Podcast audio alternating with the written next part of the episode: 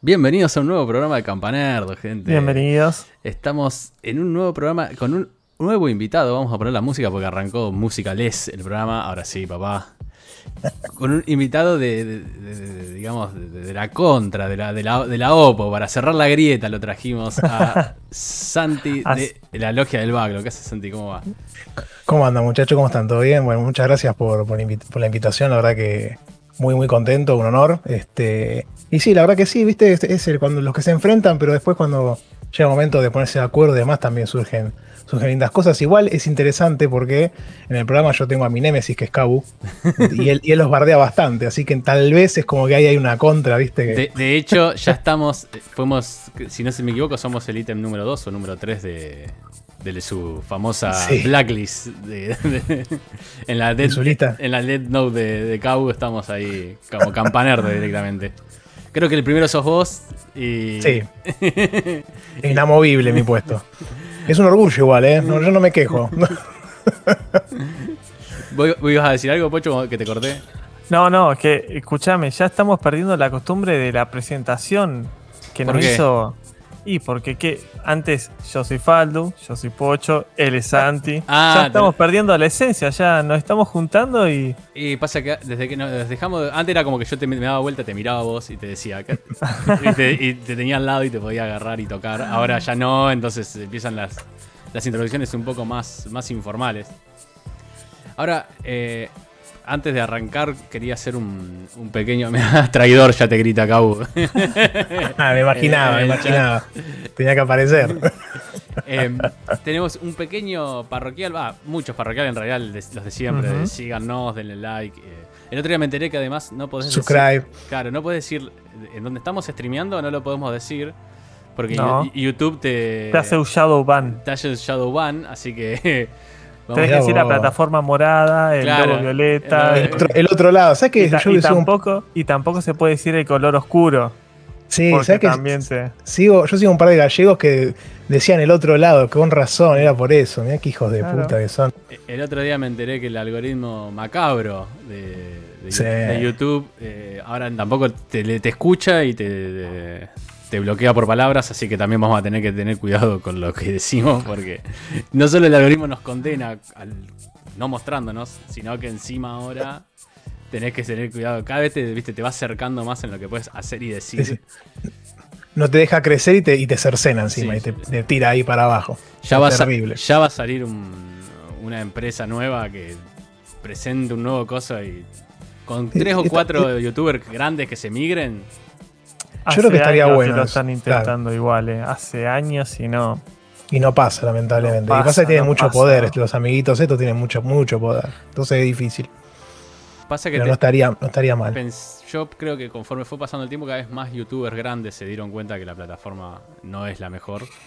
Eh, Mm. Entonces quizás hoy si una empresa eh, viene y le dice, che, mira, yo te pongo esta torta, pero vos migrás, eh, no sé, alguien que tipo Ibai, ¿entendés? Gente que, que- No. Bueno, eh, sí. No, no, eso, que, Sí, sí. que tiene, que tiene muchi- no sé, como yo, yo- la verdad, es, eh, el Rubio, viste, gente que tiene millones de seguidores, le dice, venite, pum, acá tenés la teca. Ojo. Bueno, pero digamos, de hecho, no solo pasa con YouTube, sino que pasa eh, con Twitch también. O No, sea, lo dijiste, boludo. Chau. Este- este- dos views, dos views, do- dos views en el programa del día de la fecha. Pasa con la otra. El otro lado, el otro lado. También. Están todo el tiempo tratando de, de llevárselos a, a plataformas alternativas, como, no sé, Ubit o, o Trovo ahora está también. Claro. Pero no, por más que pongan toda la torta, no, no, Mm. no pega. No hubo una, una plataforma que se había llevado a Ninja en su mejor Mm. momento, el jugador Eh, ese top Mixer, de ¿era Fortnite. Mixer? Claro, creo que Mixer Pasa que Live, no sé cómo Es se un proceso, vos pensás que hoy toda la gente conoce YouTube, hoy todas las televis- todos los televisores tienen hasta el botón en el, en el control remoto, o sea, las empresas deben querer decir, ah, pongo a este chabón y en dos meses, si no me vienen seguidores, Listo. abandono. Y no, es tenés que estar un par de años remando el dulce de leche hasta que lo puedas cambiar. Es difícil. La, la gente está muy acostumbrada a YouTube, a Twitch, eh, bueno, a cosas al otro lado. Ya está, no Este, importa, no importa. no Sí, ya importa. está. Está acostumbrada a, esta- a las plataformas tradicionales, está muy acostumbrado. Entonces debe ser muy difícil poder migrar tu, tu, tu base de usuarios, no sé. La verdad que. Sí, pero con un proyecto serio puede ser que pase. O sea, en Sí. su momento todos pensamos que nada, Netflix, ¿quién la va a desbancar si mm, está hasta también, hasta en los controles remotos? Si hoy en día vos me preguntás qué es más grande, si Netflix o Disney Plus, y yo me la pienso, pero porque Disney tiene un proyecto serio, serio atrás. sí, sí. De hecho, ya mi control ya vino, además del de Netflix, con el de Amazon Prime, por ejemplo. Ya, eh, También. ya me, me echó otro. Pero el control tuyo con la tele que tenés te debe hacer, no sé, boludo. Bueno, bueno, pero Te bate el café con el control te remoto. empiezan a venir otras plataformas.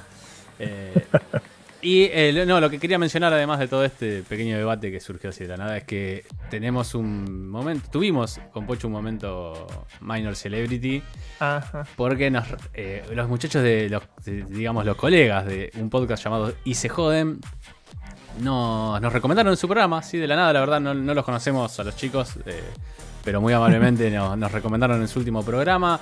Hacen una especie de noticiero eh, donde hablan no solo de videojuegos, el otro, el último estuvieron hablando, por ejemplo, de, hasta de la peli de los simuladores. La verdad que está bastante, bastante bueno.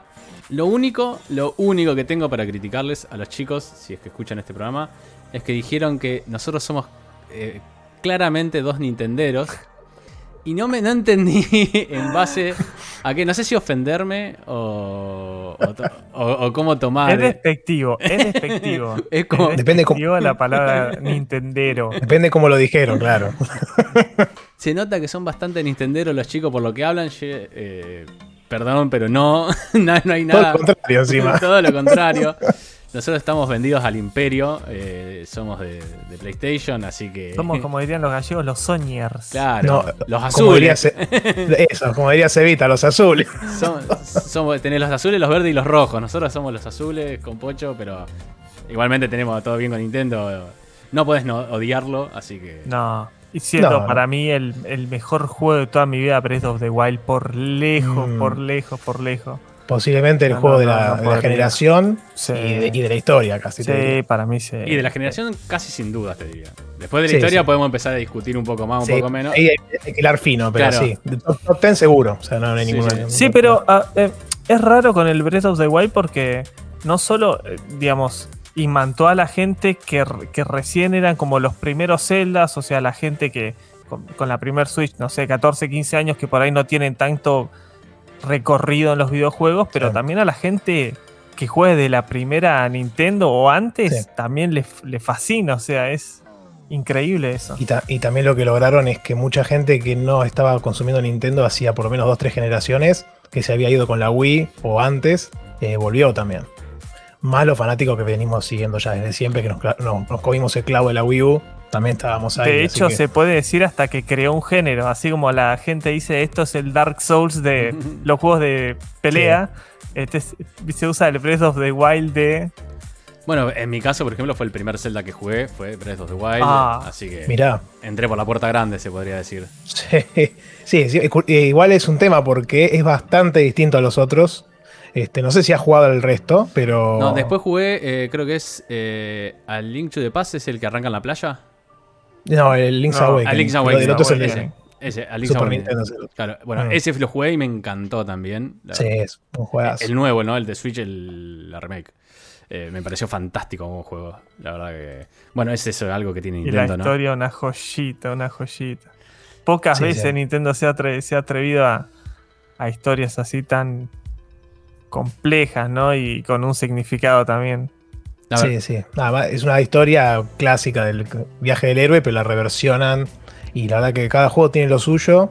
Hay un par que son bastante ahí, que a mí no me gustaron mucho, los de DS, por ejemplo. Ah, ju- justo Pero- te iba a comentar: es el Phantom Hourglass y el Sí. de Spirit Track.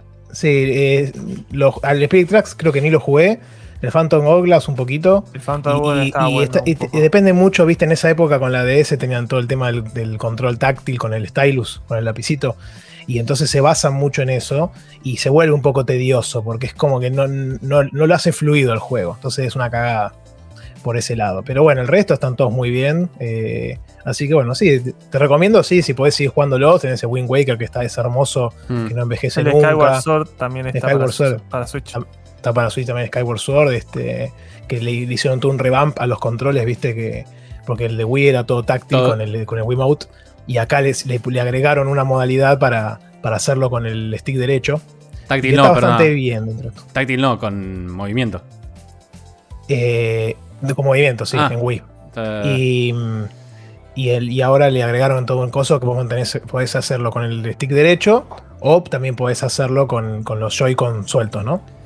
Ah, joya, porque decía yo tengo la Light y no tengo control de movimiento y eso con, por ejemplo, el Mario Odyssey Claro. me, me partió al medio porque algunos, para sacar todas las lunas, algunos era súper necesario, no, no tenés chance de hacerlo si no Sí. haces movimiento. Si bien todos tienen su versión, eh, con, digamos, con los analógicos, no son lo más cómodo para hacerlo algunos movimientos. En- está- se, se- se nota mucho que está fue pensado para el Sí. movimiento y bueno, y te lo dejo si haces arriba, arriba, abajo, adelante, adelante, viste todo un coso medio chino. Con la, con la sí. claro, te tiro el, el movimiento que tiene que hacer, pero bueno. eh, era de los primeros, la live vino mucho después, ¿no? Sí, sí, claramente. No sé si no estaban en los planes o qué, pero bueno, no les importó demasiado. No, no, no les importó. Eh, y ahora sí, va- vamos a pasar a lo- al, al core del programa, que es una pequeña noticia, una pequeña gran noticia en realidad, que nos sorprendió, hizo que arranque el lunes. El lunes Oh. arrancó, pateó la puerta, ¿viste? Como ese meme que, que- que es el, creo que es uno de lucha libre, no me acuerdo, la- que patea la puerta y siempre dice algo. O sea, ese es el meme. Después si lo encuentro lo voy a, lo voy a poner por acá, pero esto fue lo mismo. Así arrancó el lunes y arrancó con, eh, y lo vamos a poner, para que lo voy a poner porque lo tengo para, para poner en pantalla porque arrancó con el, el trailer de la nada de un nuevo Monkey Island, el regreso de... No solo de Monkey Island, porque ese no era en sí... sí si bien eso ya hubiese sido una gran noticia en, en sí misma, ya hubiese enloquecido a muchos, la locura vino cuando en la tercer filimina, si no me equivoco, en la tercera pantalla Sí. aparece que dice que es el estudio de Ron Gilbert y que Ron Gilbert va a estar detrás del, del proyecto y que encima, encima, se va a instalar como un sucesor de Monkey Island 1 y 2. O sea, a la mierda el 4 y a la mierda el 5. sé que hay una duda con el 3. eh, no quedó muy claro. O sea, a nosotros en lo que nos llegó de prensa y en lo que está saliendo en todos lados. Eh, oficial de Devolver es que este juego sería continuación directa del 2. Pero, por lo que dijo Ron en su Twitter y lo que viene diciendo es que va a continuar el. va a tomar cosas del 3. Así que ahí no sé muy bien. No sé si alguno de ustedes supo algo más, si está enterado de algo, pero. eh, parecería que lo va a tomar como canon.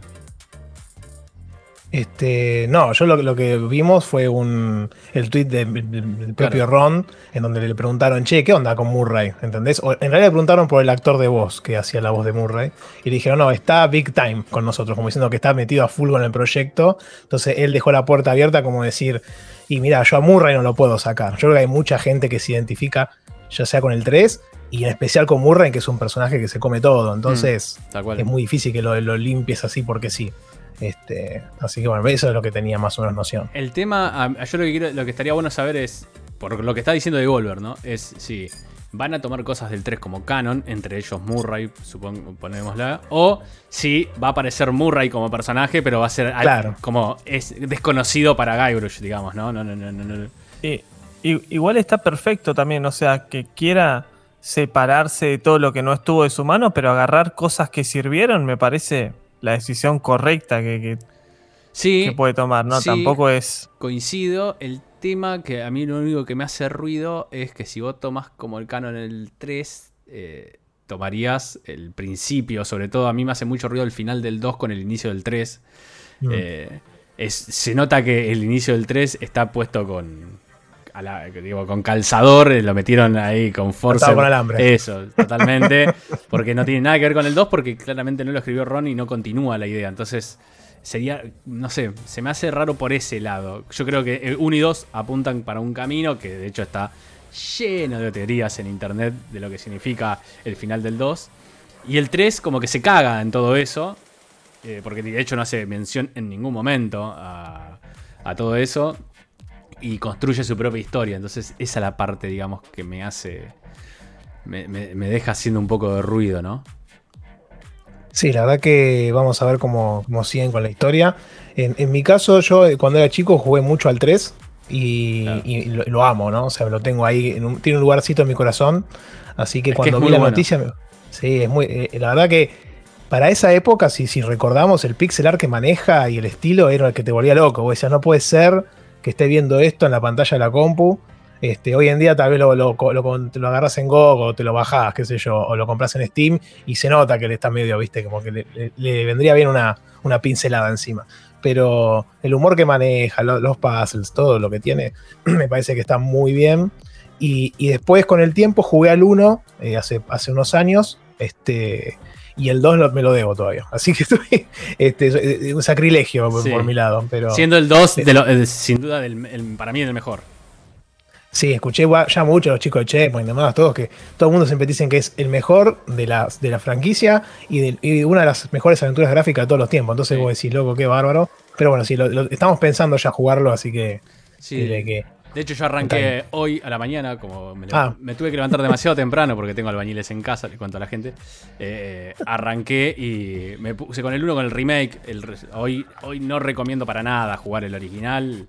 Eh, ya está, o sea, puede alejar a mucha gente el estilo gráfico del 1. Eh, mm. Jueguen el remake, está buenísimo. Y de hecho, si lo quieren ver con un botón, creo que es F5, ahora no me acuerdo, te hace el switch de pantalla a la, a la versión vieja. Eh, y es increíble. O sea, me volví a reír con algunas partes. obviamente voy un cuarto. Me marca 24% el juego. Voy un cuarto de juego clavado. Eh, pero es, buenísimo. O sea, es buenísimo. No, no envejece el humor, no envejece nada de ese juego. La verdad que es fantástico. El 3 es el que menos jugué, así que también tengo ganas de hacer la trilogía previa estar, para estar preparado, digamos, para, para recibir al nuevo. Así que se lo recomiendo para cualquiera que no haya jugado. Y Santi, por favor, Sí, sí, ya está. Antes de que salga este va, a salir seguro. No, pará, acá Maui Woki dice, nunca pude jugar más de media hora Monkey Island. No, ¿qué está pasando en este no, chat? Señor, no, señor. Usted se tiene que arrepentir de lo que dijo. Ya, ya, eh, eh, en breve lo vamos a jugar todos juntos, así que se quede tranquilo que le vamos a, dar un impulso ahí para que, para que lo juegue. y eh, para Ah, se me trabó la lengua, para darle una continuación a lo que venimos hablando. Y como no queríamos que Santi venga eh, sin laburar, porque si le íbamos a traer a gente. Ah, si íbamos a contar chistes nomás, para eso. ah, todo, todo, joda. Sea todo risas y juegos. Claro. y, Maggie lloró, viste, todo fue una confusión. Eh, si íbamos a traer a alguien de la logia, le íbamos a traer para que labure. Así que Santi trajo un hermoso tema para a colación de Monkey Island. Santi, fue, fue un, siempre pasan este tipo de situaciones y, me causó mucha gracia porque como bien dijiste el lunes, este, Ron tiró un tweet, un videito de un minuto y toda la gente estalló en la felicidad, rebosó en Twitter toda alegría. De, de repente, por un rato dejó de ser toda esa red tóxica asquerosa que conocemos y, hubo un tweet en el medio de una persona que ni siquiera no lo decimos por ahora, eh, que dijo que le pareció una gran noticia pero como que le, no sé, viste, como que traigamos IPs nuevas y cosas nuevas, qué sé yo, obviamente le salieron a la yugular, como corresponde, pero, pero, este, pero igual es como que yo analizando esa crítica digo, bueno, ponele que tenga cierto sentido, qué sé yo, no. A ver, obviamente esta franquicia no tiene una entrada hace cuánto, ¿cuándo salió el 5? Hace como 10 años, ponele. Y lo sacó Telltale cuando existía Telltale. Vamos, vamos a partir una. Uy, rompí todo. Vamos a suponer que sea de 5 a 10 años para acá y no fue de las mejores entregas. El anterior fue un desastre. Entonces, como que venía muy capa caída. Viene el creador original, te trae una historia que sigue de, una parte donde muchos fanáticos y seguidores de la, de la, saga ya, está, como dijiste vos, tienen muchas teorías. Perdón, todo el mundo hablando. 2009, claro, más de 10 años. Este, todos los fanáticos siguiendo, armando historias alrededor del lore de los juegos originales. Ron Gilbert siempre tirando la de no, no lo voy a hacer hasta que no tenga, si no, si no recupero la franquicia. Viste, siempre había como un, velo de misterio alrededor. Y ahora por fin se cumple. Y, eso implica felicidad a un montón de gente. Entonces, este, entiendo que vos puedas decir, che, en la industria últimamente hay un montón de refritos, de remaster, que cada vez hay cada vez menos historias originales. Pero me parece que esa crítica, en este caso puntual, es como que estaba muy fuera de lugar, que no tenía nada que ver.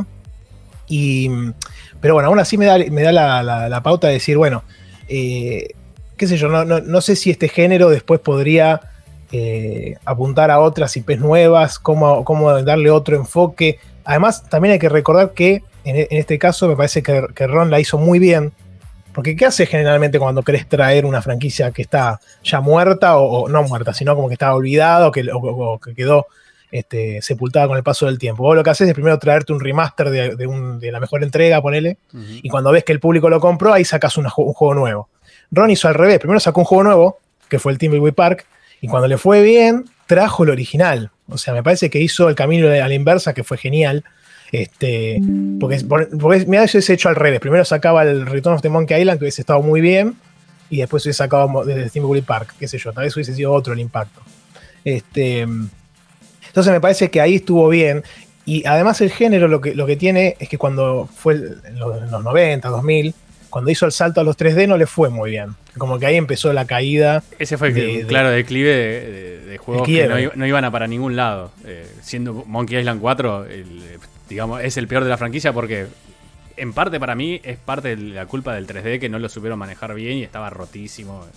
Sumado a una historia que era una porquería, ¿no? Pero digo, el paso al 3D no le hizo para nada bien.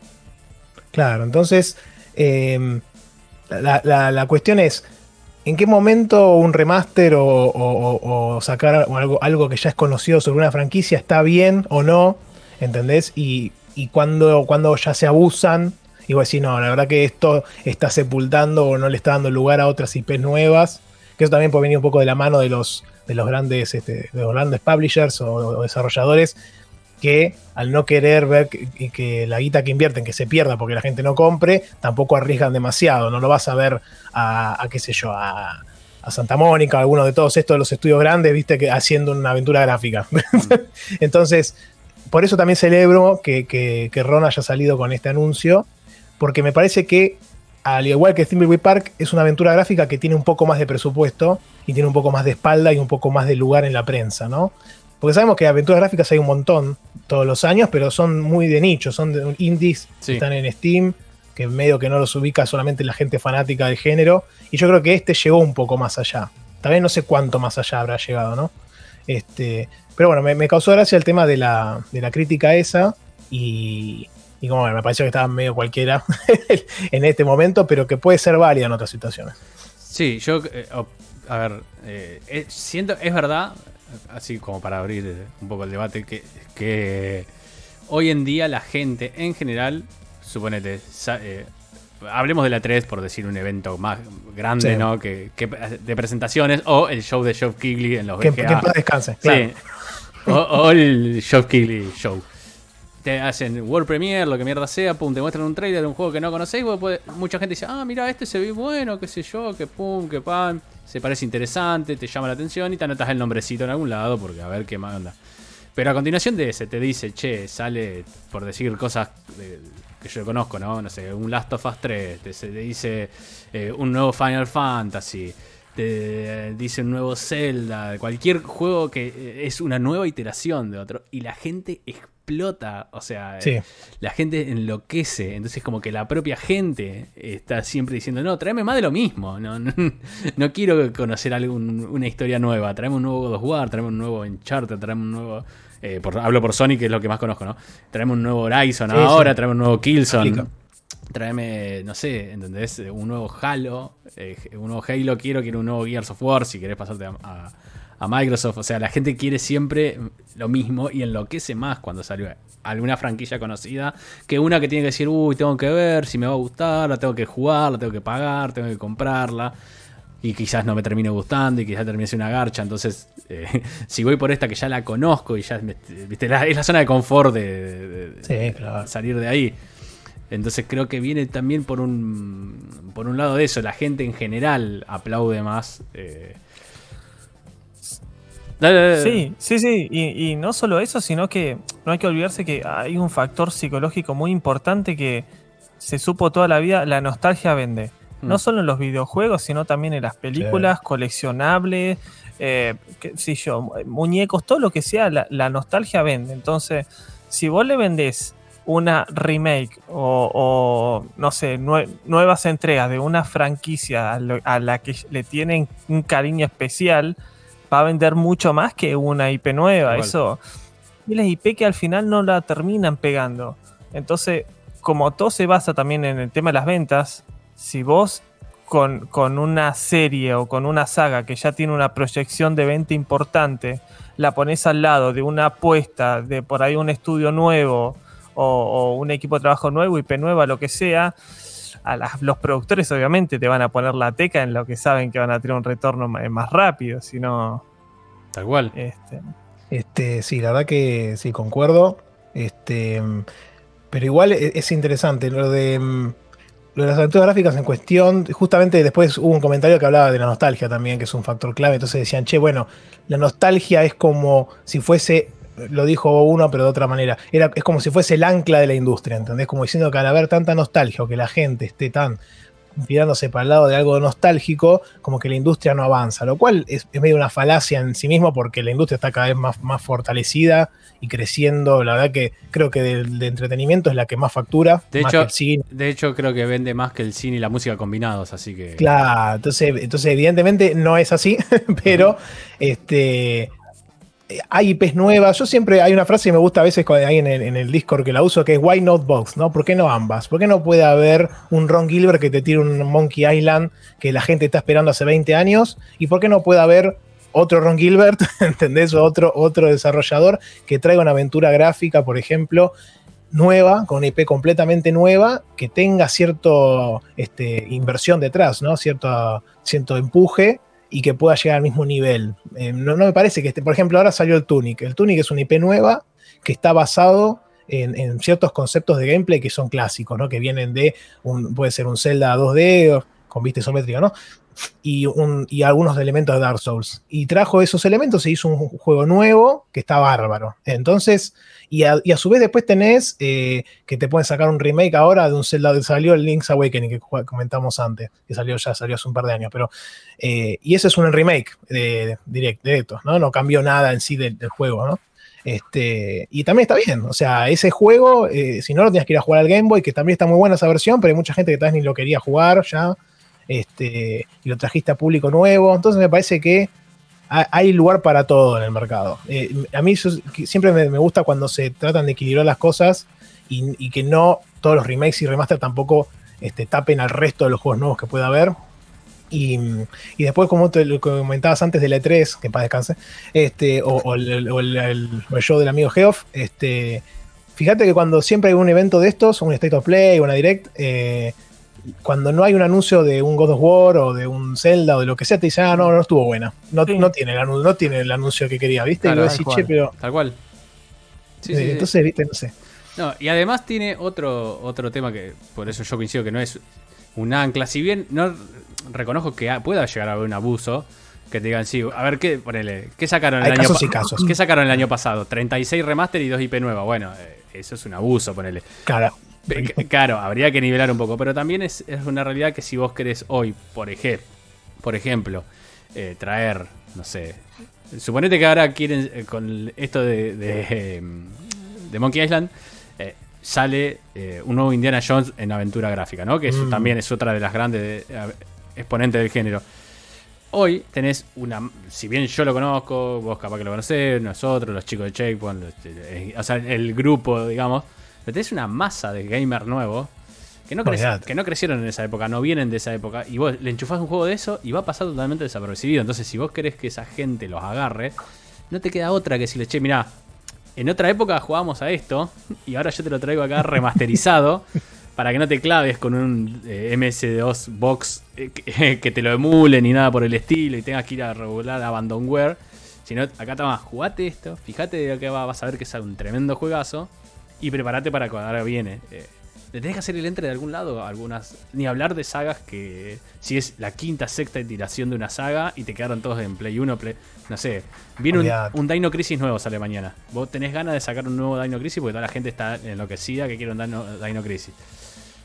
¿Qué? ¿Vas a decir, ah, Dino Crisis 4 y que quede ahí? No, tenés que traer sí o sí las anteriores porque hay mucha gente que si no se va a quedar afuera de esos juegos. Pasa, pasa que siento que también hoy, eh, como que el concepto de, gamer de jugadores, como avanzó tanto que una aventura gráfica no te la van a digerir. La magia de las aventuras gráficas era, ok, tengo el, los disquetes, ¿no? Listo, le empiezo a jugar, uy, qué sé yo, no encuentro dónde. Le preguntas a un amigo, che, tal parte, ¿la pudiste pasar? Eso era la magia. Ya se fue perdiendo un poco con internet. Y hoy en día ya es muy, muy difícil que que puedan encontrarle la vuelta para que los gamers nuevos jueguen aventuras gráficas, eso. Es muy cierto que en esa época no había internet, básicamente, o era muy limitado, entonces no tenías acceso a nada, básicamente, y tenías que pasar. eh, yo siempre me acuerdo, por ejemplo, en el Mario RPG, en el Super Nintendo, yo me trabé meses, hasta que después descubrí cómo ganarle a un jefe que no le podía ganar porque no entendía cómo era el concepto de un RPG, era tan chico que yo no entendía eso de, nive- de levelear, no, no comprendía cómo era. Para mí era un Mario distinto. Y, y después en algún momento entendí, lo pasé y ahora, bueno, me cagué de risa.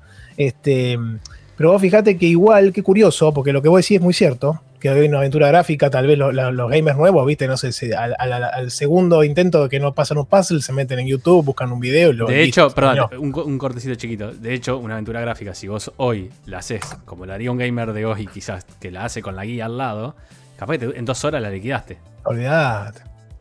Este, pero, pero vos fíjate qué curioso, igual que salió hace dos meses el Elden Ring y todo el mundo está loco por las cosas que van descubriendo, que igual se, cha- se charlan entre las comunidades y hay wikis y qué sé yo, pero hay un montón de ese factor también que a la gente le ha gustado de decir, che, no quiero saber qué onda, e ir enterándome o hablando con, con un grupo de Discord o qué sé yo. Entonces, me parece que hay cierto espacio también hoy para Tal vez habría que, habría que como reeducar al gamer o al que lo quiera agarrar, decirle, che, no vayas a buscar una guía rápido, trata de, de bancar. Además, generalmente los juegos, por ejemplo, Thimbleweed ya lo hizo, calculo que este lo va a hacer también, tienen un sistema de hint interno que es bastante robusto y está muy bueno porque te ayuda bastante. Eh, bueno, los- el Monkey Island 1 y el 2 tienen la, la H para. Bueno, el 2 no sé, pero el 1 tiene la H para tirarte el hint. Este, que cuando te perdés te dice un- te tira una línea rápida como vos decís, che, bueno, tenés que ir por acá. Y eso está buenísimo. Me parece que ese es el camino. Sí, sí, tal cual, tal cual. Es un género, sí, coincido que, que está bastante cagado a palos. O sea, Sí. no, le- no, no vino muy bien al, al siglo XXI, digamos, pero de hecho eh, también salieron hace poco los Larrys, los nuevos Larrys, y están bárbaros y le fueron bastante bien. O sea, También tuvimos el- la, la remake del, del full, full Throttle, como diría sí, y trajeron el, el Green Fandango en su momento. Ah, Grim Fandango, ajá. Eh, también. eh, hay, hay, aunque sea un nicho, está, va a existir siempre de los que amamos las aventuras gráficas. Y, y sí, de hecho, como dijo Santi al principio, siguen saliendo. El tema que no son eh, los tanques de. No, no tienen nada que hacer enfrente a un Elden Ring, una, la salida de una nueva aventura gráfica. No, olvidate. Entonces eh, quedó como en un nicho un, po- un poco más chico, pero yo creo que le va a ir bien. No va a ser un megatanque sin ni en pedo el Monkey Island, No, pero para las- sus proyecciones seguramente va a vender bien y, esa es la clave. Y le, y le va a ir bien. Esa es la clave. Vamos a ver qué, qué- qué apuesta el, el- el- equipo de Ron y de Volver sobre todo. Este, y Disney, calculo también, este, a ver cuál es la proyección que tienen de, de ingreso, si cumplen. Este, uno entendería que eh, desarrollar una aventura gráfica obviamente tiene un presupuesto mucho menor que cualquier otro, que cualquier otro de estos que estamos hablando. Así que ahí es más fácil esperar que si vendés 500.000 unidades ya estás bien, digamos. Claro. No sé, veremos, veremos qué ocurre. Igual también fíjate cómo las cosas que no se quieren filtrar no se filtran. Hace dos años Sí. que dice que viene Ron Gilbert laborando en esto. Con lo importante que es, qué raro, che, que no se haya. No, no existe el leak. Eso ya, ha quedado demostrado en más de una Creo- ocasión.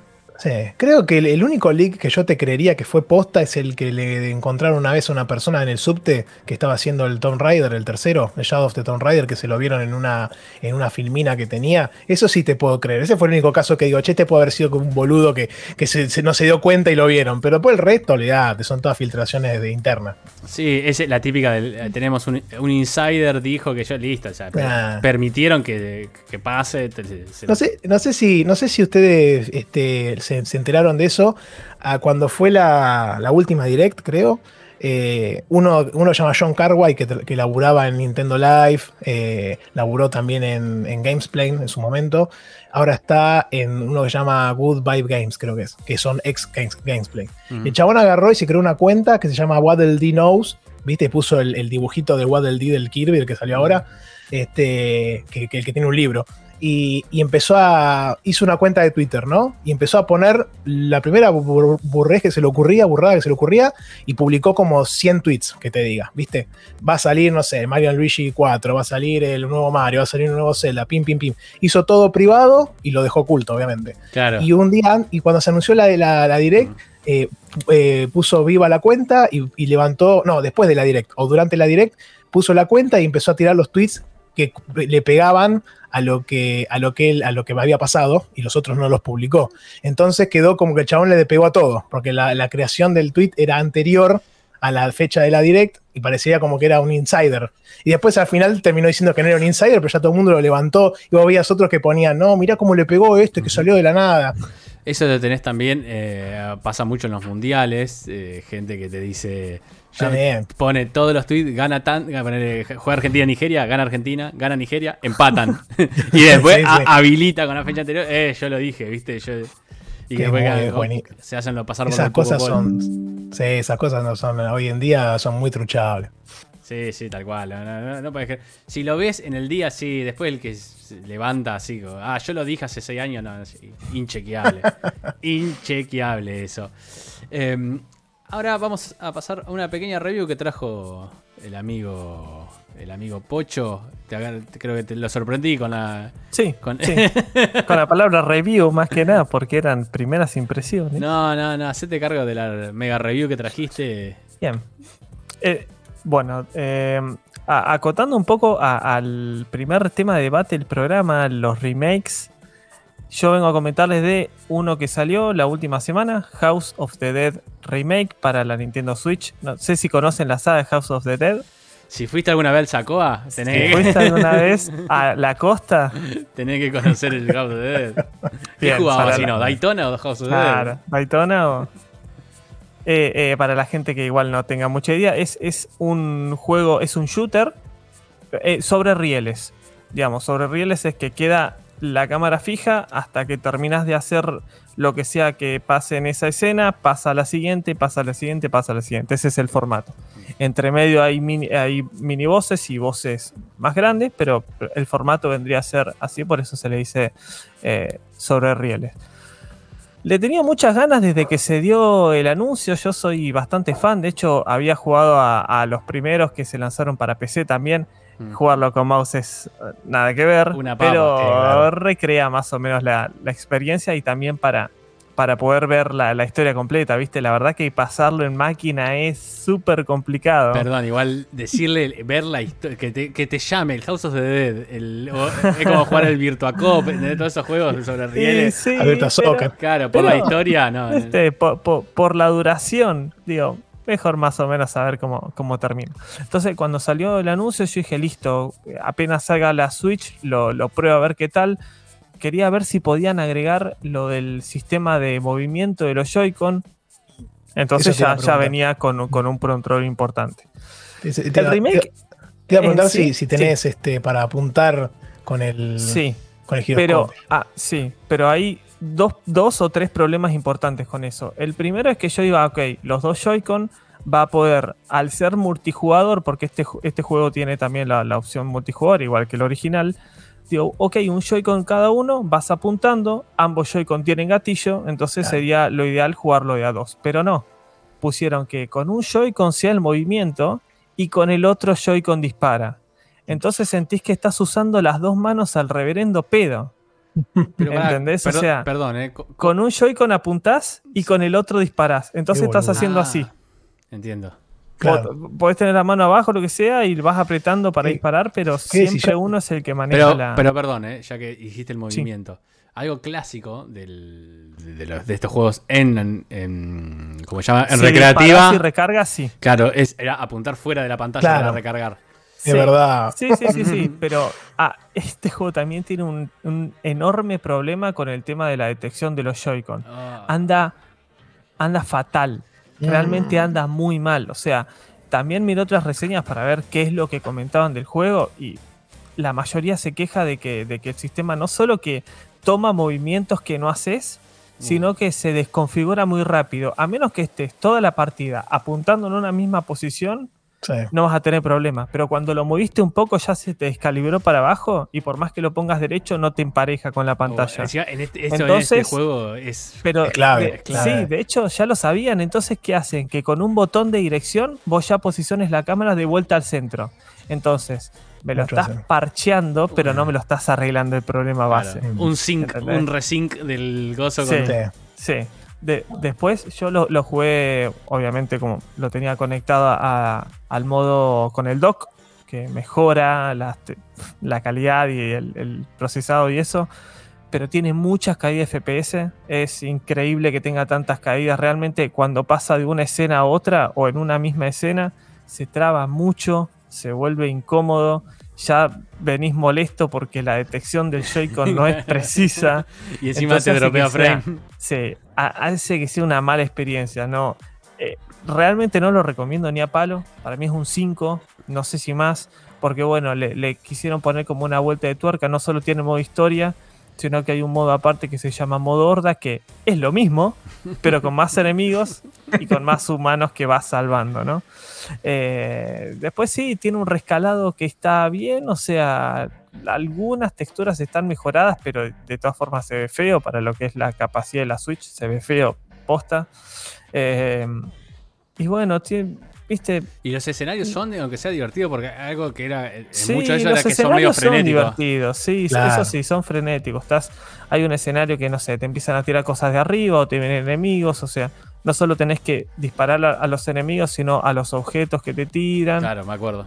Pero vamos a ser realistas, se vuelve muy frustrante por el tema de la, la poca. Calibración. Claro, sí, es, es, es incómodo. hay, un, muy incómodo. Hay un problema con eso, lo han detectado en muchos juegos. Bueno, el Skyward Sword también pasa lo mismo. No, no funciona los Joy-Con de la misma manera que funcionan los Wiimote, por ejemplo. Entonces, en este tipo de juegos se complica y, se suele ir eh, descalibrando solo a medida que lo vas usando. Y acá se ve que es peor todavía. Pero sí, es algo que ya es de la consola. Entonces creo que ni lo pueden arreglar, por eso te meten el botoncito para, ajustar automáticamente, pero es una cagada. Sí, sí, sí. A, mí me llama la atención porque cuando eh, presentaron la Switch con los Joy-Con decía es como la nueva innovación es el Wiimote Plus con un sistema de vibración 3D súper complejo. Y al final te das cuenta que ni siquiera. De hecho, igualmente, el, uy, el, sistema de vibración sí es bastante complejo. Porque Eso sí. Lo han... Ah, el Mario Party lo usa de una forma hermosa. Hay muchos juegos, te iba a decir, que lo usan y hay gente que experimenta con los Joy-Con, con la vibración y la volvese que puede hacer, la precisión que tienen. Pero claramente se le fue todo en la precisión del, Rumble y la, y, la, parte de calibración quedó para, para una nueva reversión de la consola. Aparte de giroscopio te la, te la debo. Habría que ver si la OLED, no sé si alguno de ustedes dos, no sé, sé que vos, sí. no, pero vos, no. Eh, Santi, ¿tenés la común o la OLED? No, soy feliz poseedor de la OLED, que justo hay, hay una historia con el póster que está ahí atrás, que fue un amigo que, con el que compartimos cuenta que estaba justo en, en Europa cuando salió. Y le dije, che, fíjate si la encontrás porque me salía igual que la que vendía yo acá usada, ¿viste? Claro. Y en euros, o sea, peor todavía, pero. Y, y justo dicen que empezó a averiguar y encontró en un local que tenían una guardada de pedo. Le dije, sí, tráela, tráela. Este, así que ahí la trajo y, justo le dieron el póster ese. así ah, qué hermoso. sí, un genio. Y. Mm, no, los Joy-Con son los mismos. Ah, ok, ok. Exactamente los mismos. Lo que sí, la pantalla es una hermosura. Pero después el resto es exactamente igual, tiene un poco más de batería. Eh, así que si uno tiene la clásica, qué sé yo, es como, es para pensarla. Eh, si lográs sacarla en cuotas en algún lado y vendés la otra, podrías llegar a pensarlo, pero la verdad es que a priori no vale tanto la pena si tenés una funcional. Si tenés la, original, te diría que sí, tal vez. Pero si tenés una de la caja roja, viste que fue de 2019. Sí, eh, sí pero si lo usás en el modo dock, ¿realmente se justifica no, de la común No, menos, olvídate, no, ahí ya ni, ahí ni para empezar a hablar. No, no, no vale la pena.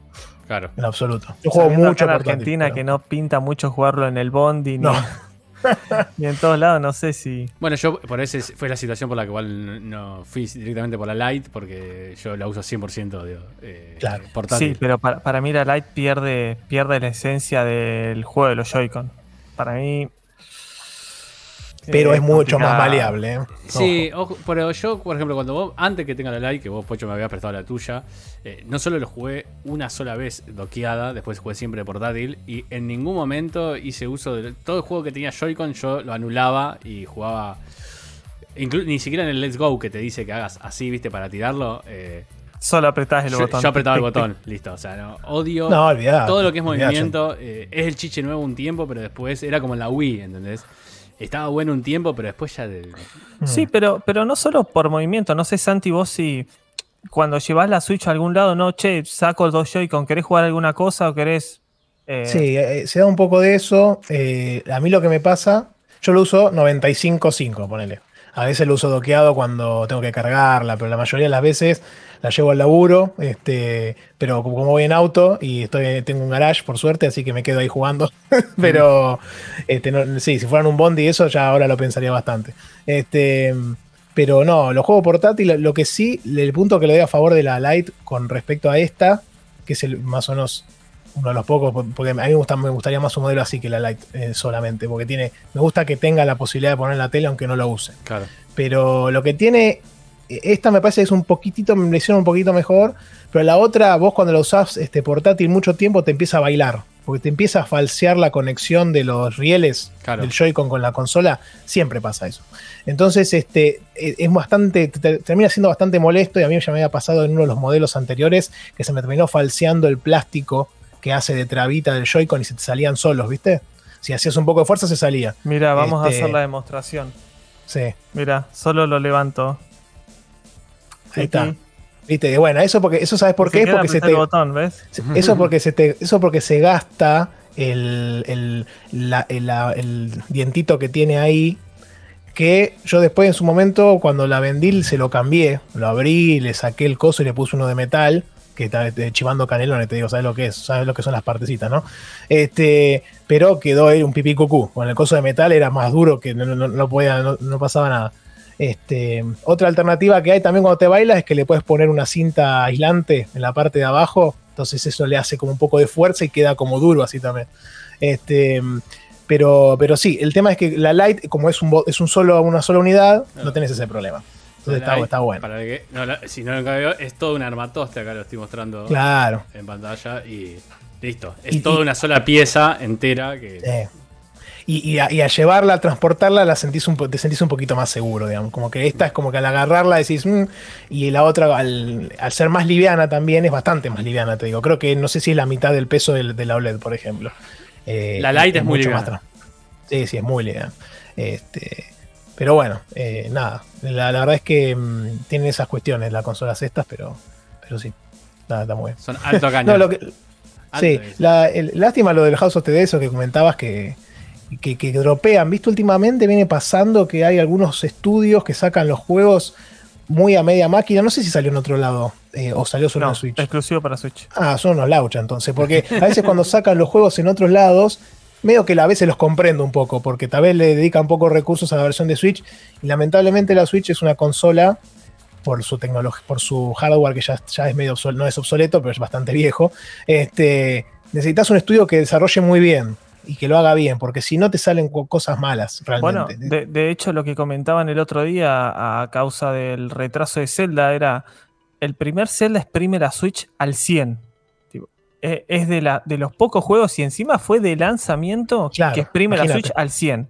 Ujú. Entonces el 2, ¿qué es lo que 110. realmente va a innovar? Tiene que dar el 110%, como en el, Sí, el diablo con el sí, diablo. Sí, sí, sí, sí. Eh, No, yo creo que ahí lo que pueden hacer, pasa que eh, como el de el Breath of the Wild, el primero era em, de Wii U también, ¿no? Venía o sea, se fue cross-gen. cross- cross-gen. Eh, acá tal vez puedan aprovechar un poquito mejor la, la infraestructura de la, de la Switch y pulirlo un poco más o ser un poco más óptimo en algunas cosas. Tal vez tener un poquito más de resolución, ¿viste? Eh, y tener un poco de frame más estable. pero Igual no sé cuánto para más. mí, para mí eh, la, la versión, eh, yo que jugué las dos, la versión definitiva de Breath of the Wild es en la Switch. Para mí fue de la Switch port a Wii U, porque en la Wii U se jugaba horrible, unos Mm. tiempos de carga horrible tenían. Sí. Igual, Sí, sí. igual eh, a favor de Nintendo son, no sé, yo de los que he jugado first party que vengan, vienen No, siempre es, puli- es lo que decíamos, tiene un sello de calidad. Claro. ¿Te acordás del sello que venía Nintendo Approves? Sí, Eh, es, es eso, es eso, o sea, es muy raro que juego Quality. Claro, eso, of Quality, es de quality. Es muy raro que venga roto, o sea, sí, capaz que vos decís, si giro la cámara rápido en un Zelda, me cae 2 3 frames, una boludez, pero son detalles en el mar del juego. No viene roto como el House of the Dead o como otros No. que vienen. no, no, no, por supuesto. Si es first party, va a venir lo que No, First Party. First Party viene a 11 puntos y, y hay algunos Third Party de desarrollo que estuvieron muy, muy bien. El Witcher 3 es magia. O sea, no, no hay mucho para Todavía no se ahí. entiende cómo ¿cómo lo portearon así.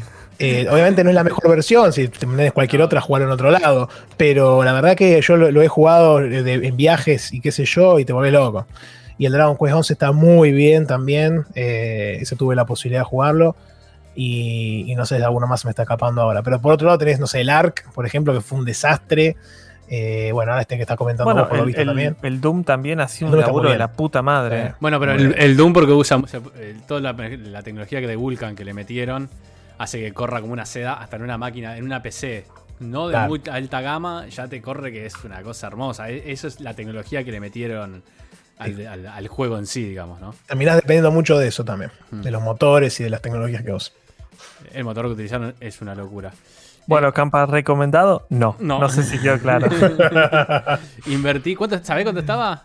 Sí, eh, me parece que 40. ¿ah? Uf, Oh, encima. durísimo, durísimo. Buenísimo. Ya es caro, por más que ande bien. No, perdón, perdón, perdón, perdón. 25. Ah, ah, ah. Pero- ah, Bueno, bueno. Este juego vale También, también caro igual. Mm, 10. ¿Y la 10 mitad? 15. Ah, sí, sí, la mitad. la Pasa que mitad. para hacer un juego sobre rieles que suelen ser cortitos, encima los Y juegos, sí, no dura nada. 25 Ese, toma- ese- ese es otro género que ha caído también, desgracia, ¿no? Ya hablábamos antes de las aventuras gráficas. Sí. Lo- Los, juegos sobre rieles están. Ahora están como un poco encontrando su lugar en los en VR. En VR. Pero. Claro, pero después los, los clásicos. Fíjate que Nintendo tenía su, su shooter sobre rieles que era Star Fox y también está pobrecito, lo, lo aniquilaron con el de Wii U y no se recuperó más. No sé, el Guard era, ¿no? El, no, eh, sí, ese era. Ah, ese era como una, era como una sí, cosa aparte, que era un. Tower Defense, creo, una cosa así. El, no, el otro era Star Fox Zero. Que Ah, te hicieron toda esa, esa. Te hicieron todo ese esquema de controles con el pad que era horrible, horrible. Lo jugué, lo probé, te digo que no, no, era. Sí, sí, sí, yo también. De, Te rompía la cabeza. El, el, Gamepad, no me acuerdo si se llamaba, el Wii U Controller. Sí, Wii U, que te rompía la cabeza el esquema de control. Porque vos no terminabas entendiendo para dónde apuntar, con qué apuntar y se van a cagar. este, pero bueno, ¿qué vamos a hacer? Es lo, es lo- es lo que hay, sí, hay géneros. eh, eh, si, si algo nos llevamos del programa hoy, hay géneros que ya, lamentablemente, no, no evolucionan, no llegaron y al siglo XXI no se Yo, yo el que me sorprendí que se haya ido para inodoro fue el género musical, ¿te acordás? El de los instrumentos de Mm, plástico. Para sí. mí había llegado para quedarse toda la vida. Saturó, ra- para mí el problema ahí Saturó fue un tema de saturación y de costo. Vos pensás que eh, originalmente yo cuando lo, lo- lo empecé a jugar por primera vez, estamos hablando de Guitar Hero y Rock Band, obviamente, eh, con Play 2, la- vos tenías la guitarra y la guitarra alternativa que la compraba en cualquier feria por 30 mangos y jugabas Guitar Hero y te cagabas de risa y la pasabas bomba.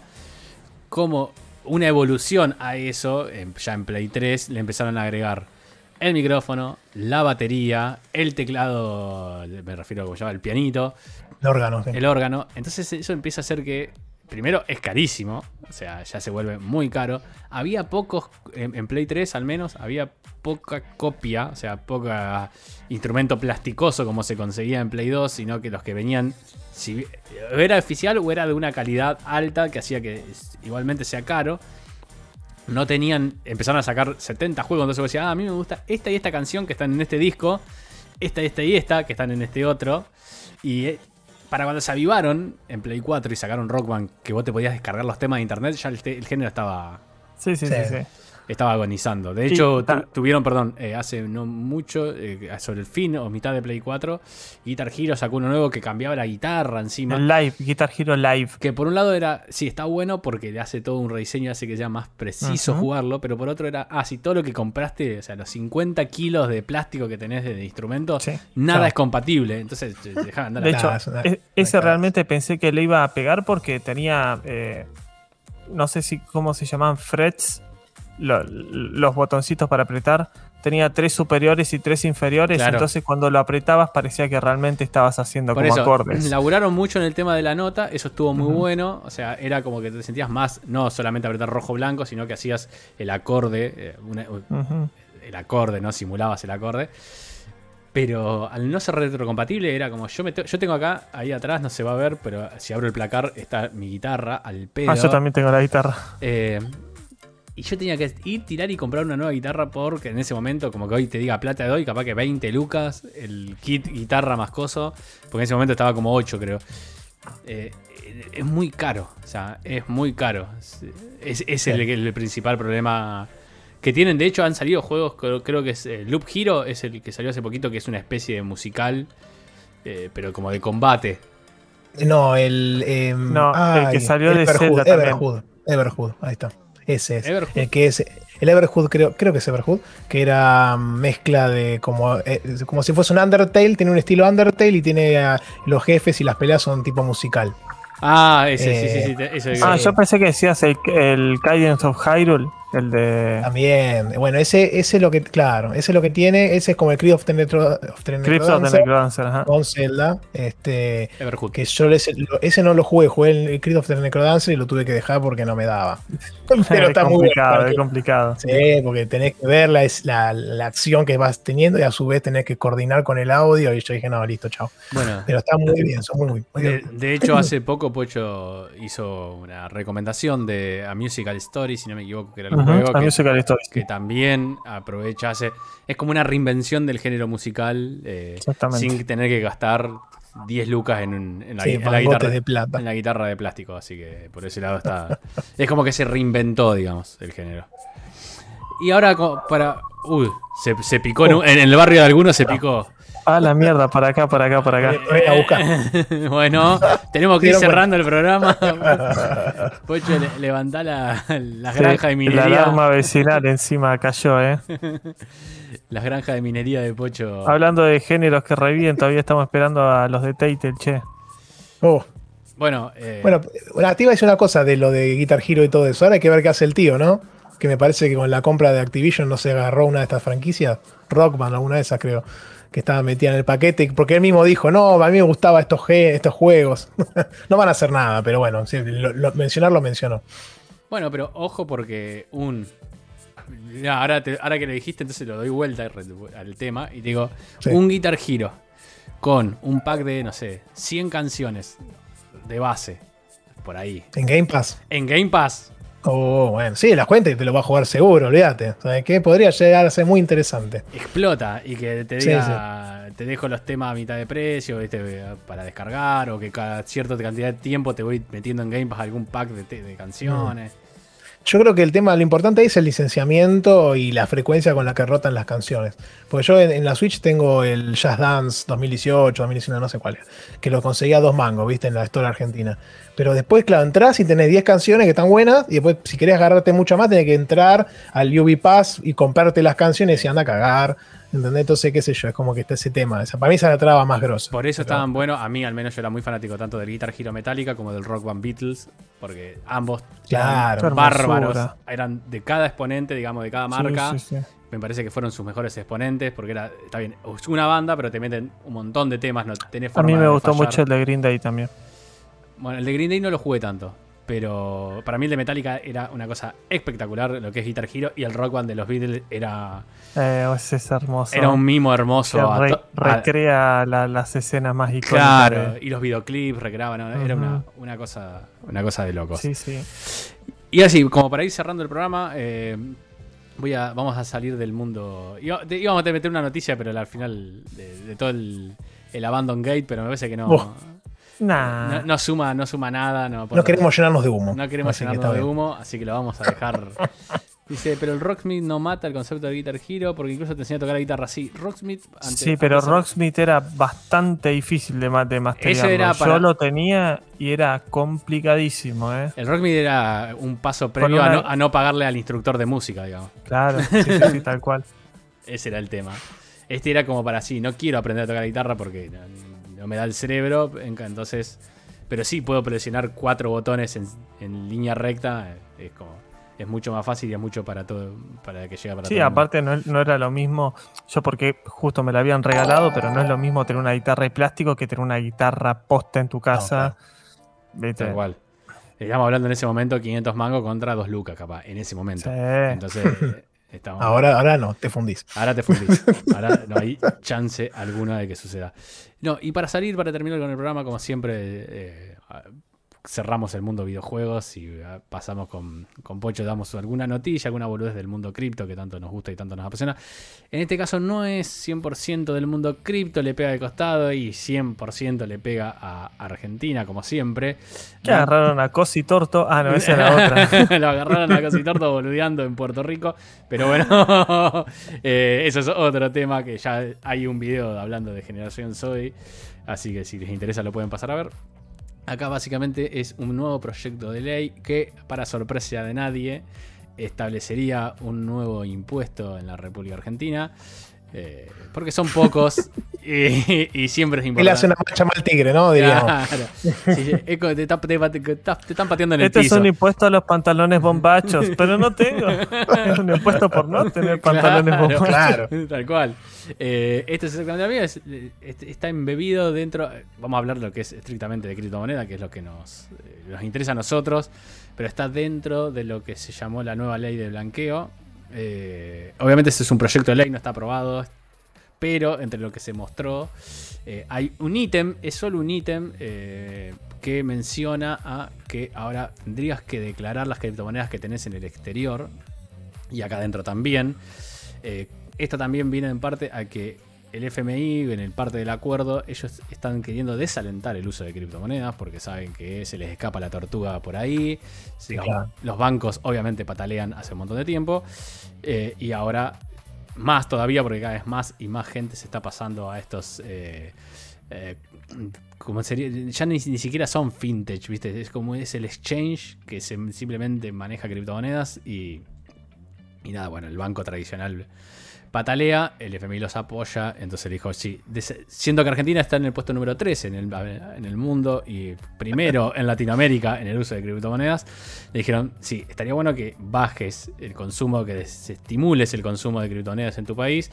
Acá, obviamente, todo esto impulsado por las continuas devaluaciones y el- la imposibilidad de comprar dólares. La gente te compra criptomonedas. Acá hago un pequeño paréntesis a la nota. eh, compra criptomoneda porque es lo que se puede comprar. Eh, ponen un cepo a la criptomoneda, la gente te va a comprar oro o te va a comprar eh, diamante. o Lo te que sea. Lo que sea. No quiere tener pesos. Es, es ese el fondo de la cuestión. O te, compra, o te compras una de, o te compras una de estas cajitas, ¿entendés? O Claro. sea, no- no- Claro, esa alta inversión. ah, Claro. Igual ya que dijiste el, el- el primer eh, paréntesis, yo tengo otro paréntesis que me parece que los argentinos somos muy cagables, ¿eh? No solo nos la ponen con los, con los eh, impuestos, sino que aparte, a mí lo que más me sorprende el otro día que, uy, lo agarraron a Cositorto, se levantó todo de vuelta lo de lo de la moneda esa, a los dos días salió esa Bayo Coin, que ya existía. Todo- ya, ya venía, ya venía igual. Pero todos los boludos de vuelta cayendo con eso. Hay, como, hay, varias de esas, ¿eh? Bueno, Hay como- creo que hay como 5 o 6 corriendo al mismo tiempo y que sal, van saliendo. No- es eh, una cosa increíble. No es del alcance de esta noticia, obviamente. pues, Seguimos Sí. metiendo paréntesis en la noticia, pero ahora los que están le están manejando es tanto a Peronio, que es una criptomoneda argentina atada al dólar. Esa- no, esa está atada a la polenta. Uno Esa a uno. estaba uno a uno con, con los 100 de, de jamón cocido. Eh, y después ahora está una que se llama Pinta, que en teoría es como para que los. Está atada. Sería una stablecoin con eh, la pinta de Con cerveza. Con una pinta de cerveza. O sea, una cripto, una, una, digamos, una pinta, que es así se llama el token, equivale a lo que vale una pinta de, cer- de cerveza en el promedio de los bares que están eh, asociados al uso de eso. Un poco la idea es que los bares la empiecen a usar. O sea, hay toda una movida con ahí. Mirá vos. Pero fíjate, digo, ¿a dónde va? O sea, ya un montón de uso está teniendo esto, cada vez más, más gente se va metiendo, ahora las tarjetas que encima te devuelven en cripto. O sea, bueno, nada, Sí. se intenta que eh, todo eso no se le escape a la voraz hambre de la FIP. Entonces lo que se está intentando es que esto vos tengas que eh, tributar por esas criptomonedas. Lo que no está diciendo el proyecto es cómo, sobre todo con lo que está en el exterior. Si a vos te van a cobrar, yo tengo que ir y, entrar a un formulario, el formulario 7 millones de la FIP y decir, che, tengo tanto y de ahí me descuentan. Sí, cada vez que quiero transaccionarlo me van a cobrar un fee adicional, como el 65% que se cobra hoy en dólares. Eh, o qué carajo, o sea, la verdad que no está muy, muy expresado en la ley. Es un ítem chiquitito, pasa que lo, lo traigo más que nada porque en muchos lados salió, eh, obviamente, opositores, los, los- noticieros, que te dicen, ah, ahora van por las cripto y le ponen el titular gigante amarillista. Por ahora no es oficial, es un proyecto de ley, solamente toca un ítem, o sea, y venido con ese tema, también se habla, hay una figura que es como que están hablando, que para la muchachada es la figura del buchón, digamos, o sea, esta figura de que si el banco dice, che, este cliente mío tiene criptomonedas, eh, al banco le dan como un beneficio fiscal en, en cierto coso, por eso mucha gente lo considera como el, el concepto del buchón. Eh, eso, muchos dijeron, no, bueno, ahora va a ir Binance y va a decir, che, eh, va a, a blanquear a toda la millonada de argentinos que tiene, que tienen cripto afuera. Eso solamente, o al menos lo que dice el proyecto de ley, habla a partir de los 150 mil dólares. No, el, o sea, no, no le da nada al banco por buchonear gente que tiene 300 dólares. O sea que el banco. Claro, nos agarraría hasta ahí ponerle a nosotros. Claro, a mí. Claro, ahí. Con Depende del mes. Claro, con, Sí. do- con un mes más de ahorro. Ahora, cuando, cuando me devuelva Pancake lo que el plazo fijo de este mes, capaz que llego. Pero estamos hablando de 150 mil dólares, que vamos a hacer la cuenta medio rápido, pero tal- Un poquito Son de plata. 30 millones de pesos. son 30 millones de pesos, claro. O sea, es. si tengo esa plata, estoy invirtiendo en otras Sí. cosas también, ¿no?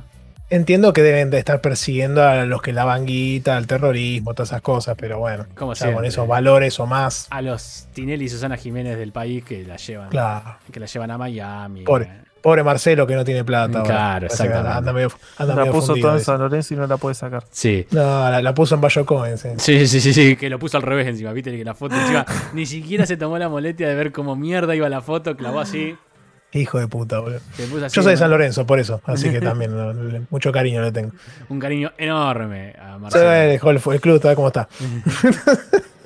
Eh, así que bueno, nada, era simplemente como para traer tranquilidad, todavía no desesperen, porque encima el otro día eh, un, un seguidor de... No quiero revelar su nombre por un tema de... digamos, de, de no querer... Porque me habló por privado del, del Discord de la logia, me habló por privado, de, de- perdón, de Checkpoint, para preguntarme, entonces, bueno, nada. Dice, che, vos que estás ahí, me dice, nos van a... ¿Cómo es el tema del impuesto y qué sé yo?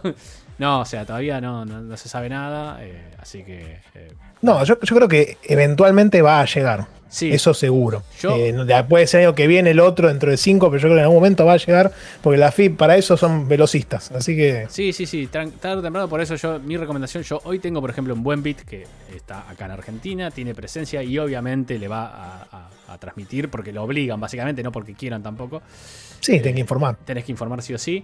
El día que esto se haga ley o sea algo oficial, que es fácil, es sacarla fuera. Como en criptomonedas es mucho más fácil sacarla fuera que en, que en otros medios hecho- tradicionales. hecho, sí que no. Por eso, por eso todavía no establecieron bien el impuesto, porque es medio complicado el, te- el tema es ese. ponerlo. Eh, hoy, eh, mañana, ponele, dicen, che, a partir de mañana todos los que sea Satoshi Tango, Buenbit, Lemon Cash, eh, cualquiera de esos que tenga, me tiene que decir, Ripio, y les vamos a cobrar impuestos sobre eso.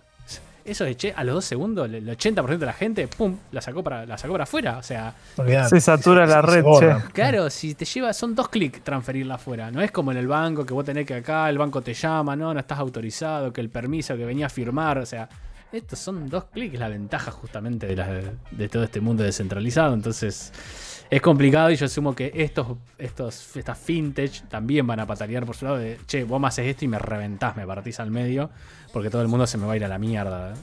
Entonces, bueno, hay que ver ahí cómo hacen sin cagar negocios por la voracidad eh, insaciable de, de la FIP de recaudar, de recaudar guita. Y con esto. Sí. eh, no, perdón, quería Sí, decir algo. No, no, la verdad que yo, yo soy contador, así que se imaginarán mi relación con la FIP. Estoy muy feliz con los muchachos. Este, así que bueno, si pueden no darle un mango, ha- hagan, hagan lo que tengan que hacer. Bueno, eso es, es bueno el dato, porque entonces vamos a empezar a contratar los servicios también. No, un, igual no, no tengo mucha noción de todo esto, lamentablemente, pero, pero sí. necesitamos un contador de amigos que nos, arre- nos ayude con las finanzas. Eh, bueno, te vas a tener que ayornar y empezar a hacer el, Sí. el cursito de el posgrado en, en criptomoneda en cualquier momento. Ayer me llegó la tarjeta Lemon, usala, es muy buena Lemon Cash. eh, mujer Esa, esa estoy- la estoy usando, la empecé a usar hace un par de meses. Este, también me salió, no sé, en Instagram, ponele, viste esas publicidades que aparecen y dije, ah, mira, este, ya, ya Buenbit, creo, Buenbit tiene, tiene también eh, tarjeta. Sí, Ah, Hay otra que, sí. Este, y viste, yo venía gastando con tarjeta de crédito. Y hace un tiempo ya la tarjeta de crédito puso el impuesto al sello, que hermoso curro. Entonces, eh, yo en capital, ya en provincia creo que ya estaba, este, de antes. Y entonces vos gastás en tarjeta, que está bueno por el tema de los plazos, pero te cobraban ese porcentaje que era menor, pero terminaba siendo una platita claro. a fin de mes. Entonces migré todos los consumos de ahí, los pasé a la, a la Lemon, que es al contado, pero bueno, tenés que hacer otro nivel de seguimiento, pero te hacen el cashback. entonces es como, dejé de pagar el impuesto, encima saqué un par de, mangos por el, por el cashback y, y, listo, y, no estoy en la tarjeta esta que le está informando el Lemon Cash, no sé si la, te informa. Lemon Cash también, había hecho, Lemon Cash había hecho una jugada, al contrario de Wenbit, Lemon Cash creo que había migrado la parte o sea, está como dividido en dos partes, la parte que está en pesos y la parte que está en cripto. La parte que está en cripto creo que había migrado esa sociedad, digamos, esa parte de la empresa a afuera. Cosa de que. Si, claro, cosa de que si mañana le venían a preguntar, yo te, te, cuento lo que tengo en pesos. Y en cripto, no, está afuera, no tengo por qué. Creo que había hecho una jugada así, bastante inteligente de su lado, como para que la gente no se le vaya. Sí, lo que tengo para recomendar, Lemon Cash, de vuelta la usa mi mujer, yo uso Buenbit, estamos partidos ahí, tengo la grieta acá en casa, pero eh, lo que yo sé que ambas te dan en DAI, vos podés eh, reinvertir, tiene como una especie de plazo fijo en DAI, en Bitcoin y en Ethereum, las tres tienen lo mismo, que te da, poner en DAI 10% anual, 3% eh, creo que es en Ethereum y 5% en Bitcoin, o al revés, no sé, viene por ahí. Lo que sí quiero comentarles es que a partir del mes pasado, si no me equivoco, Buenbit agregó UST, no USDT, sino UST, que es la stablecoin de Terra, de la blockchain de Terra, que está dando un hermoso 18% anual, que en dólares, o sea, hace un tiempo en un programa pasado con, con Pocho habíamos mencionado que eh, Anchor Protocol estaba dando 19%. Anchor Protocol justamente es el, el DeFi de, Terra. Y ahora Buenbit te da 18. Entonces, si a la gente que le, se le da un quilombo sacar su guita, transferirlo de Binance, hacer el bridge, pasarlo a Terra, y no confiaba en todo ese movimiento, en esa página, bueno, ahora Buenbit te lo da, un, es un punto menos, pero no es tanto para un 18 en dólares que no se consigue prácticamente en ningún lado, es una locura ese porcentaje. es un montón, un montón. ¿Es sostenible eso en el tiempo? Pues me parece un montón. Para mí, yo la verdad que no entiendo por qué Terra da tanto. Siento que casi todo lo que es stablecoin en general da al 10. Eh, ellos están rompiendo todo justamente porque ofrecen algo tan disruptivo como el doble. Casi el doble, claro, Es una locura. Tienen mucha guita. Eh, a ver, si me das un toque mientras estiro. pero, pero sí, a mí me llamó la atención. El otro día comentaron esos porcentajes. Y dije, wow. este, sorprende, la verdad que y te da un poco de, inquietud de decir, che, ¿esto qué onda? ¿Cómo se sostendrá en el tiempo? Hoy, según si entras a Anchor Protocol, te dice que su. La Shield, o sea, la, guita que ellos tienen como respaldo, como espalda, son de 322 millones de dólares. Y que loqueados hoy en la pool tienen 18 mil millones de dólares. O sea, hay un colateral ahí, que, o sea, son 12 de la gente y un 6 de colateral de ellos. Eh, hay como guita que metieron como para que esto siga fluyendo. Hace poco, de hecho, habían, habían inyectado más guita porque se les estaba empezando a correr el... En vez de 1 a 1, era 1 a 0.94. Creo que en un momento incluso tuvo una caída violenta porque hubo un retiro grande que se le fue como a 70 centavos, me parece.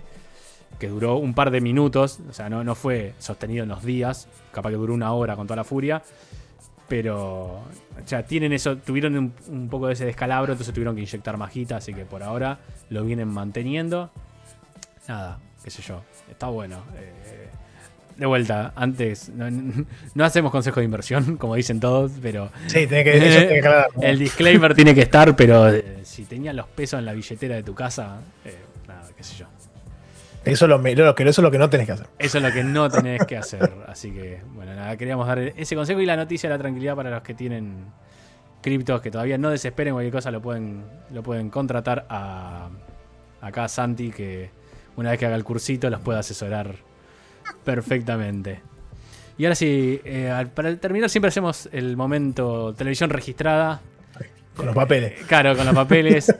eh, este nosotros hacemos programas muchísimo, muchísimo más cortos que la. No solo que ustedes, sino que en la, media en general, los chicos chicos pueden hacer programas de cuatro horas. Nosotros estamos apuntando. Los barbas también, tres horas, cuatro. Claro, apuntando siempre a la horita, vamos una hora y diez, así que estaríamos ya en target. Eh, fue cortito, pero bueno, no sé cómo la pasaste. Si querés. No, muy bien, la verdad que la verdad que muchas gracias por la invitación, ya lo como dije al principio, un honor. Este, yo los, son uno de los que escucho así seguido de los podcasts. Este, bueno, la verdad que se, se- se sola- así como se solaparon los juegos de principio de año que salieron 10 millones de juegos todos juntos, también los podcasts se van acumulando. Este, lo bueno es que lo puedes escuchar, yo lo escucho cuando voy al laburo, viste, en la oficina también estoy metiéndole ahora un poquito, ahora estoy yendo al laburo, entonces ahí aprovecho. Al viajar más ya es como que le empecé a meter un poquito más de, de consumo del que tenía antes. Y, y la verdad que me parece que está bueno, como bien dijeron, los, chicos de Chepo, los Barbas, y hay otros que también nosotros tenemos programas de, da- de dos horas o más. Y también está bueno cuando hay programas que son de una hora o, o un poquito menos, este, porque eso también te permite escucharlo todo de seguido en un viaje, por ejemplo. Entonces está buena, esa duración me parece piola. Y también la parte que hablan ustedes de cripto me parece que también está muy interesante porque no muchos lo tocan el tema ese. Y hoy en día es, es clave. Hay mucha gente que yo, yo le, le- tenía mucho respeto y me- a poquito me voy metiendo, no sé mucho tampoco. Este, me parece que es una alternativa muy piola para, para que alguien escuche y se, se informe y aprenda y eso que está, está bueno para el día de mañana, va a ser muy importante. Bueno, sí, eh, es la idea, es la idea que siempre eh, tratamos que ande por ahí, que sea cortito, compacto, que se pueda escuchar de una. Eh, la Sí. idea era siempre mecharlo, en realidad es videojuegos y NFT, NFT Games, esa era más o menos que todo, esté todo englobado en, la- en el paraguas de videojuegos. Videojuegos y NFT y películas y series. Sí, pero fíjate, últimamente fuimos migrando de la Sí. idea original que era, eh, vamos a hablar de todo lo que sea nerdo. Eh, nos dimos cuenta que hablar de Al todo... principio hacíamos la reseña, ¿te acordás? Eh, semanalmente de los episodios de WandaVision. Claro, o sea, es muy difícil sostener, es muy complicado, no sabemos, o sea, porque no, no tiene nada más decirle, no sabemos de todo, de todo, entonces... No, claro, por supuesto. si te decís, ah, vamos a hablar de tal libro o de tal cosa, ¿viste? Ya tenés que saber porque estás tocando un tema puntual, porque siempre va a haber alguien que debe decir, che, no, pero en el libro 35, en la página 214, y vos decís, bueno, Sí, siempre salta alguno de esos, viste, que te, te- te- te tira la. la data. Que está bien igual. Nosotros tenemos ahí a Ignacio en el, en el Discord que, que es fanático de ciertos temas. Claro. Sabe, de- sabe mucho de todo y hay algunos que saben demasiado. Eh, y entonces siempre te viene, pero te tira buenos comentarios, está piola. Este, pero sí, después hay otros que te- a veces te tiran como la leche, viste, y es una cagada. Entonces, bueno, empezamos a a acotarlo y dijimos, bueno, quedémonos con lo que sea videojuegos y todo lo que sea el paraguas. O sea, sale una película. Bueno, el otro día hablamos de Batman porque es Batman. O sea, si lo mismo, si- y lo mismo si sale algo de Marvel. O sea, hay, hay hitos que son Sí. para nosotros demasiado grandes que lo tenemos que mencionar. Pero en general, eh, si, si no es Marvel o no es DC o algo medio nerdo, no. Pasa por. Claro, pasa. Eh, salvo que salga mañana la película de, no sé, Zelda, ¿entendés? O algo así. la, la de los videojuegos en sí, porque fíjate que Uncharted ni la vimos. No la vi todavía la película. Increíblemente No, no, no, ninguno no. de los dos vio la película de Uncharted. Mirá que somos fan de. Yo del primero de, de- de Play 3, imagínate. Pero... ¿Y las de Sonic las vieron? Sí, a mí me encantó. Me La encantó. 2 todavía no, pero la 1 No, sí yo, me yo encantó. no vi ni la 1, así que No, imagínate. es una película, es hermosa. A mí me gustó mucho, a mí me gustó mucho. Sí. Sí, sí, la, sí, la tengo que ver. Con la Y, nena, vamos. y entre ese paraguas caían los NFT Game. Pasa que bueno, ahora hubo una caída muy violenta. Están- Sí. Murieron prácticamente todos los proyectos, los que están, están de agonizando. ser el futuro de los videojuegos a. Entonces, no tiene sentido, ya lo dijimos al, la principio de temporada, meternos eh, primero a tirar, a hablar de proyectos que mueren a los. Hay proyectos que mueren a la- han muerto a la semana. Sí, Entonces, es una cagada. no tiene sentido porque yo te lo digo hoy, lo publico mañana, vos te lo leíste dentro de tres días, entraste y al, al otro día murió. Entonces, eh, prácticamente no tiene sentido.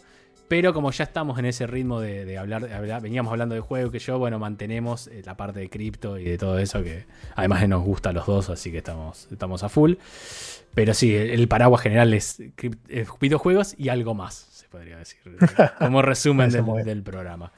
Así que bueno, ahora sí, gente, eh, los dejamos, nos vemos en la próxima. Gracias a todos los que estuvieron en el la chat. Y gracias de vuelta a Santi por Y a- coparse. y a Santi la por verdad coparse. que se hizo súper ameno. Y por Sí, partir el sábado para estar con nosotros, que nosotros hacemos el programa a la siesta siempre. y- No pasa nada, pasa nada. Hoy, ten- hoy tenía un cumple a la noche, así que me suspendieron, me suspendieron el fútbol. Este, acá la, la junta patronal, viste, me dijo, no, no vas a jugar, así que vas a estar en casa. Así que lo reemplazamos fútbol, deporte con nerdiada. eh. Sí, sí. Está bien, está bien, es como debe ser. por Así que bueno, gente, nos vemos hasta la próxima. Nos vemos la próxima. Chau, chau. Adiós.